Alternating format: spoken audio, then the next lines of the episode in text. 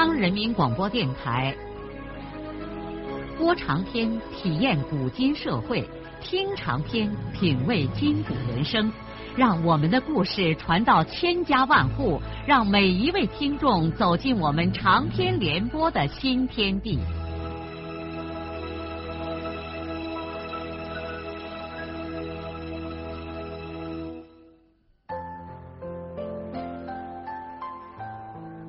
听众朋友，请继续欣赏荣获茅盾文学奖的、由中国文联出版社出版的路遥的长篇小说《平凡的世界》，由李野墨演播。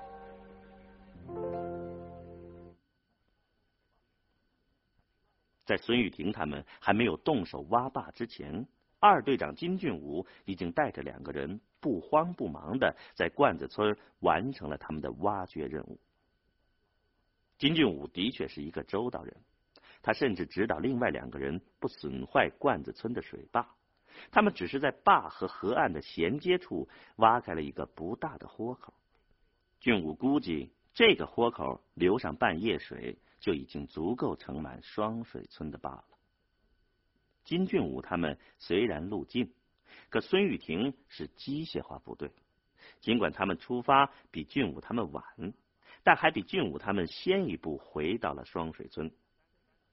等金俊武三个人进了大队部的院子的时候，看见队里的拖拉机已经停在了院子里，公窑里还是只有田福堂一个人，其余的人田福堂已经让孙玉婷带着，又赶到村前支援金俊山他们加高坝梁去了。田福堂像迎接打了胜仗的勇士一样迎接了金俊武这三个人。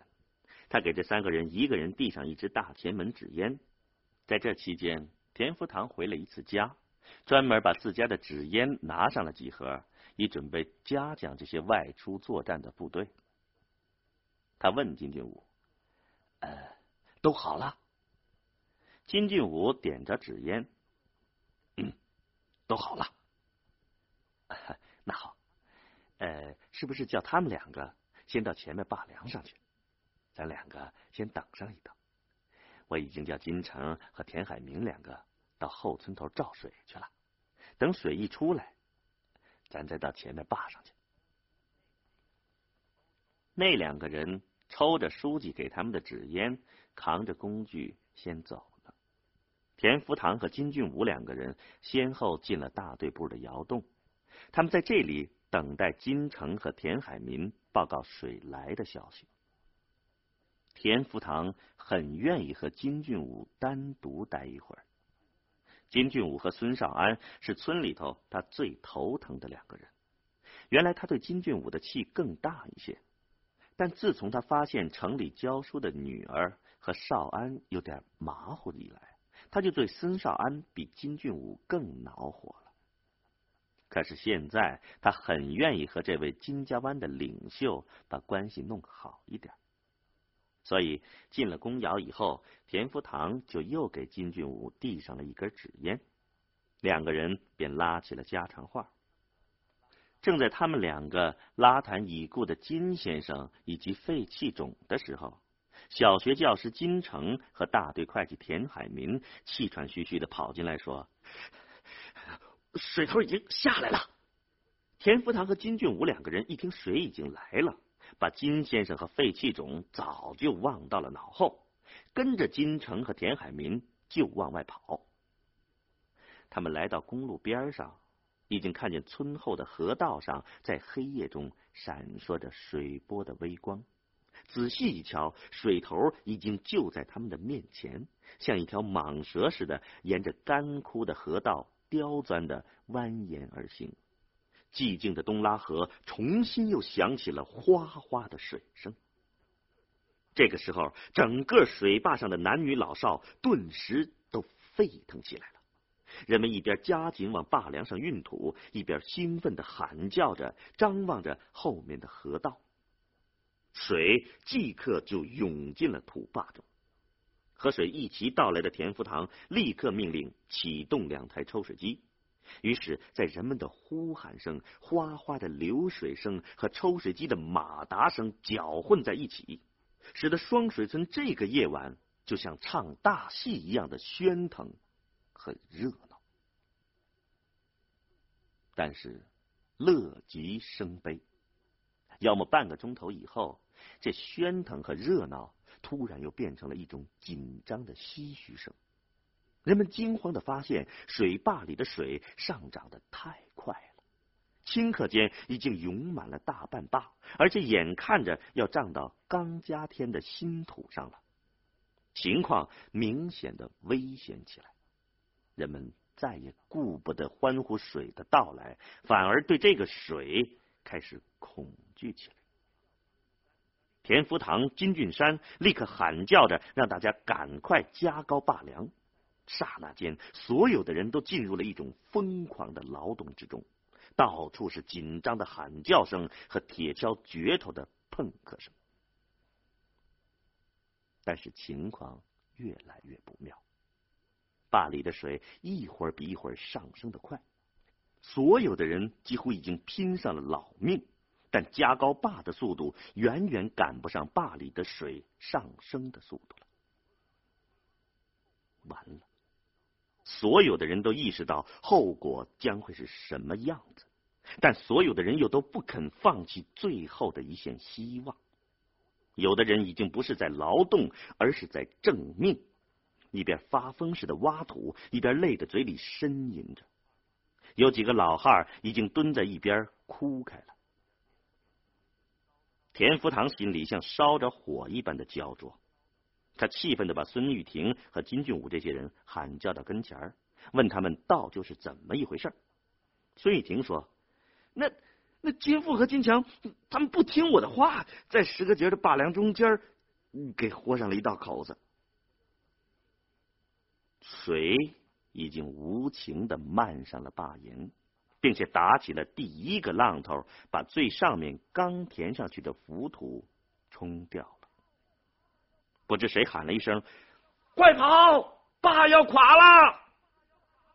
人们立刻大呼小叫，夹杂着妇女和孩子们的哭声，纷纷的从坝两边退到了高处。大家往后河道里一看，妈呀！水已经像山洪爆发一般，满河道的涌下来了。双水村的土坝顷刻之间。就像一道纸墙一般，被汹涌的浪头冲垮了。东拉河震响着洪水的咆哮声，把人们的希望一卷而空。所有的人现在都泪水汪汪的立在河两岸，眼看着这滔滔的水从他们的面前流过。水呀，你多么可爱，可你有多么的……无情啊！足足半个钟头以后，洪水才落下了。东拉河粗野的吼叫了一阵之后，慢慢的又安静了下来。但是，河两岸的人却像从一场噩梦中突然惊醒似的，再一次骚乱起来了。人们现在才想到。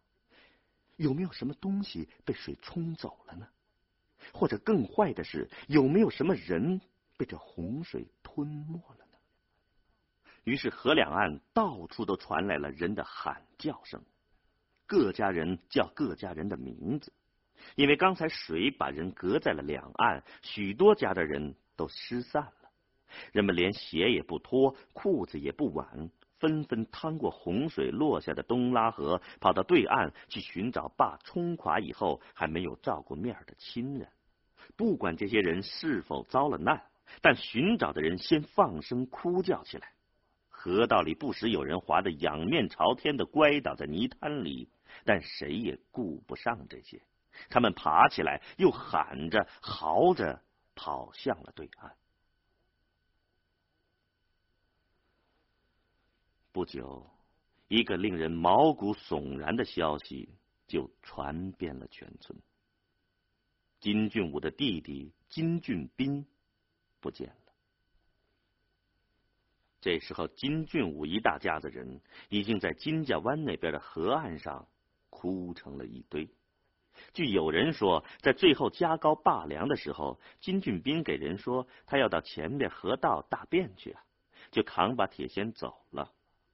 俊斌是个老实后生，去大便的时候也带着自己的工具，怕黑天半夜丢了。人们都以为他在水坝冲垮之前已经回来了，因此谁也没有留意这件事。现在看来，俊斌很可能还没有等方便完。就让洪水给卷走了。俊斌的媳妇王彩娥本来没有到工地上来，现在听说俊斌让水给冲走了，一路嚎叫着也来到了河边。他来到了自家人的面前，一屁股坐在泥地上，一边放开声哭，一边骂他的两个哥哥金俊文和金俊武，说是让他们把他的男人给害了。彩娥也许是双水村最俊的女人，外号叫个盖满村。她平时打扮的漂漂亮亮，队里有清活的时候才出山劳动那么一天，平时一般不出家门。不知什么原因，这个漂亮女人一直没有开怀生养，尽管吃了不少药，也没顶甚事儿。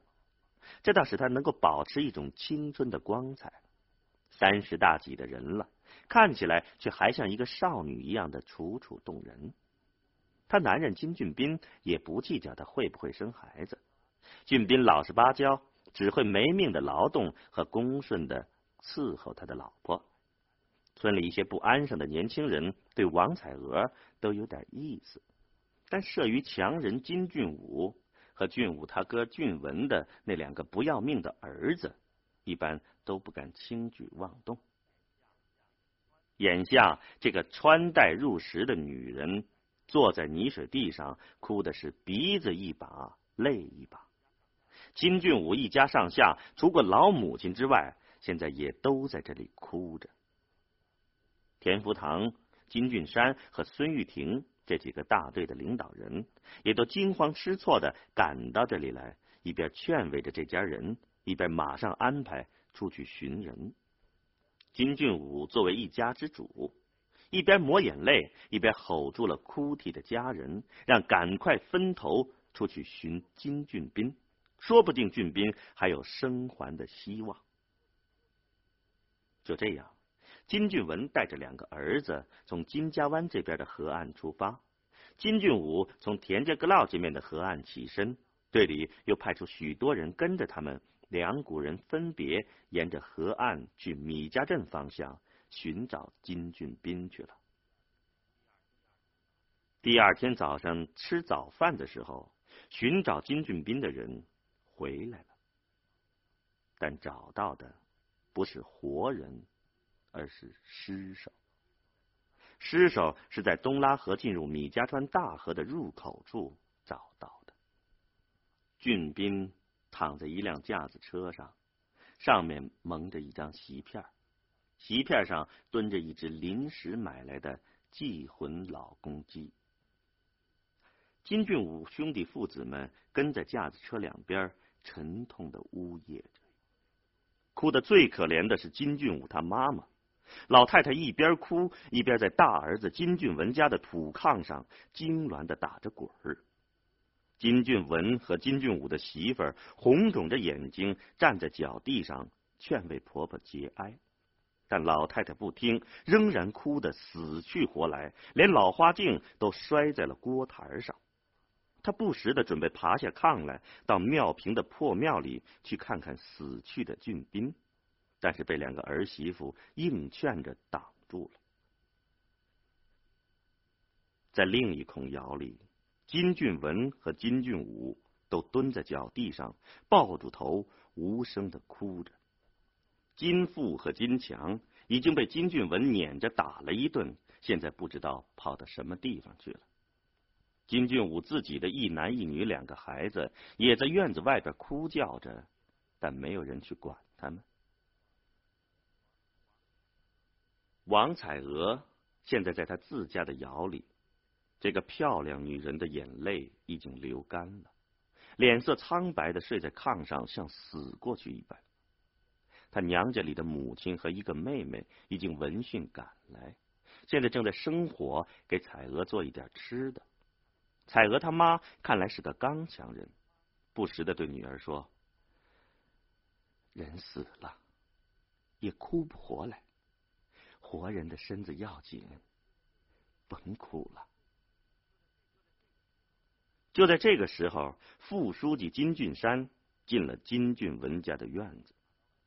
田福堂早上捎过话来说他病倒了，让俊山和玉婷代表着大队看着处理金俊斌的丧事。其实不要田福堂说，金俊山也会主动的来帮助处理这件事儿的。除过他是村里的领导人不说，他和金俊武兄弟们总是一个家族的。都是一个老先人的后代。金俊文和金俊武见俊山进了家门，也就抹去眼泪，敬让着叫俊山坐在炕上。金俊山没有坐，他对着兄弟俩说：“呃，难受归难受，这事情呢归事情。我寻思，现在最当紧的。”是要赶快安葬人，天头太热，可不敢耽搁的太久。最好今天就能下葬。金俊武问：“田福堂哪儿去了？”俊山说：“福堂说他病了，让我和玉婷看着办丧事儿。啊，我已经叫人把队里的槐树伐倒一棵，木匠现在都做上棺材了。”我马上叫人去打坟，另外我还派了两个人，已经到米家镇去撤衣服了。金俊文脸色黑沉沉的说：“哼，先不要忙着埋人。”金俊山一时不明白金俊文的话是什么意思。金俊文接着说：“我俊斌不是营务自留地跌死的。”他是为集体的事死的，啊？难道一埋就完事儿了？他媳妇儿今后的生活可怎么办？还有我妈，俊斌也是他的儿子，老人的赡养也有他的一份啊。再说，俊斌本人就这么无声无息的入土了，叫他田福堂来，他领导着让大家偷水，现在出了人命事儿，他倒装起病来了。哼他要是不妥当的处理这件事儿，我俊斌埋不成。我要把俊斌的尸首往他田福堂家门上抬呀！金俊武接住他哥的话说：“我哥说的是实际问题，俊斌总不能一埋了事儿吧？啊，说不下个行行道道，我看这人不好埋。”金俊山原来没有考虑这么多。现在他才感到处理这件事情非常棘手。他想了一下，说：“那是这样，我看该预备的，咱还预备着。俊武，我俩先相跟着到福堂家里走一趟。你们提出这些问题，看看他怎么说。”金俊武兄弟俩同意了这个意见。俊武对哥哥说。你先叫几个人去打坟，我和我进山哥找他田福堂去。金俊文立刻就出门找人打坟去了。金俊武和金俊山相跟着过了枯叶河的小桥，过田家阁老这边来了。他们走过庙坪枣树林中的小路时，看见破庙的外围围了许多的村民。金富和金强被父亲一顿老拳打出来，现在就在这儿吆喝着，不让顽皮的村童进入那个破庙院子。在金俊武和金俊山到来之前，田福堂已经打发老婆叫孙玉婷去了。书记在天明的时候就躺倒在炕上起不来了，他实际上是真的生了病，他身子本来就不太好。加上折腾了这一夜，又加上闯了大祸，他一下子就被这几重的灾难击倒了。他剧烈的咳嗽和喘息着，并且浑身还发着烧。从昨天晚上到现在，顷刻间接连出现的灾难，使田福堂陷入了有生以来最严重的危机之中。他现在根本不能掌握眼前的事态，完全处于被动的地位。他现在还顾不上考虑对付罐子村、石戈节村和公社的麻烦，他首先考虑的也是如何处理金俊斌的人命事儿。哎，这死了的偏偏是金俊武的弟弟，咋不把老不死的田二让水给冲走呢？田福堂也清楚的知道，金俊斌不好往土里埋。金家兄弟不会轻易的让他田福堂下这个台阶儿，因此，当他派人告诉金俊山，让俊山和玉婷处理这件事后，马上又想到这两个人恐怕处理不了，事情归根结底还要他田福堂出面。可他现在脑子里乱糟糟的，身体又有病，也急忙之中不知该怎么办。所以就让老婆先把孙玉婷叫来商量一下。孙玉婷几乎是小跑着进了书记的家门。他一进门，先关切的问田福堂：“田书记，病的不打紧吧？”田福堂欠起身子，咳嗽了一阵，说：“大概不打紧。”他爬起来。把衫子穿上，坐在被窝里，给嘴里塞了两片药，喝了一口温开水。孙玉婷安慰他说：“事情已经出了，你也不要太着急。毛主席说，要革命，死人的事经常发生嘞。”田福堂失去光彩的眼睛，茫然的望着对面的墙。我估计这俊斌不好往土里埋呀。咋？孙玉婷瞪大了眼睛望着书记，不明白他的意思。金俊武兄弟又不是些傻瓜，进兵是为了集体牺牲了的，队里不说些个什么。恐怕他们不会轻易了结这件事儿吧？哎，棺材、衣服、埋人时候的吃的喝的，队里都给负责上，那还要咋嘞？不在这些事儿上，这些事儿理所当然的要队里管上。我说的是其他方面，玉婷啊。你再想想，看还有什么可以弥补的？孙玉婷基本上明白了书记的意思，他想了一会儿说：“嗯，这样吧，咱们首先要在政治上对待好这件事儿。金俊斌同志是为了集体的革命事业献出了他自己的生命，咱们要追认他为革命烈士。”啊再叫人打一块墓碑，上面写上金俊斌烈士之墓。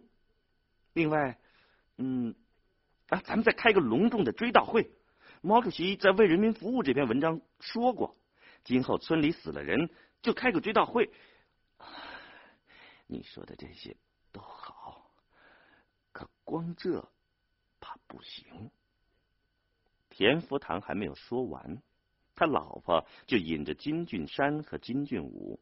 进了家门，田福堂一看这两个人来找他，就明白是什么意思了。他们的到来，田福堂早就估计到了。